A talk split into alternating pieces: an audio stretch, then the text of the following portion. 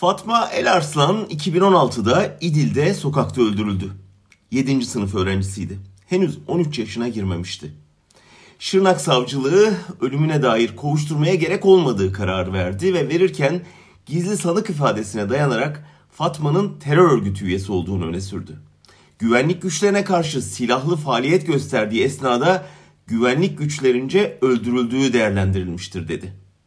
Tekrar edeyim. 12 yaşında bir kız çocuğundan söz ediyoruz. O yaşta kız çocuklarının derneğe üye olma ya da oy verme hakkı yok ama iki şey olabiliyorlar. Çocuk gelin ya da örgüt üyesi. Biz Türkiye'nin örgütsüz bir toplum olduğunu söyleyip duruyoruz ama devlet hiç öyle görmüyor. Sadece geçen haftadan birkaç örnek vereyim. T24'ün yayın yönetmeni Doğan Akın bir tweet'i haberleştirdiği için terör örgütüne yardımdan yargılandı. Neyse ki beraat etti. Hemen ertesi gün Uluslararası Af Örgütü'nün onursal başkanı Taner Kılıç silahlı terör örgütü üyeliğinden 6 yıl 3 ay ceza aldı. Hangi örgütmüş bu? İddianameye göre hak savunucuları FETÖ, PDY, PKK, KCK ve DHKPC'ye üye olmuşlar. Artık üyelik formlarını nereden buldularsa.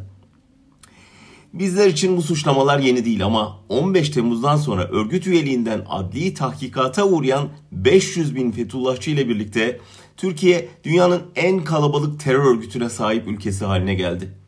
Meclisteki ikinci büyük muhalefet partisinin liderleri de, Bankasya'nın müşterileri de, ÖSYM sınavına Mabel Matiz sorusu yerleştiren de, barış için imza veren de terörist sayılıyor. Mustafa Yeneroğlu'nun çalışmasına göre 2016-2018 arasında 1 milyon 56 bin kişi terör örgütü üyeliğinden soruşturmaya uğramış. Sadece çekirdek aile üzerinden hesap etsek en az 4 milyon insan eder. Bir de üye olmamakla birlikte destekleyenler var tabi. Ben aslında rakamın daha yüksek olduğunu tahmin ediyorum. Başkanlık referandumunda hayır diyenlerin sayısı 23 milyon 777 bindi. Son anket sonuçları teröristanda teröristlerin çoğunluğa geçtiğini gösteriyor. Devletin acilen terörle arasına mesafe koyması gerekiyor.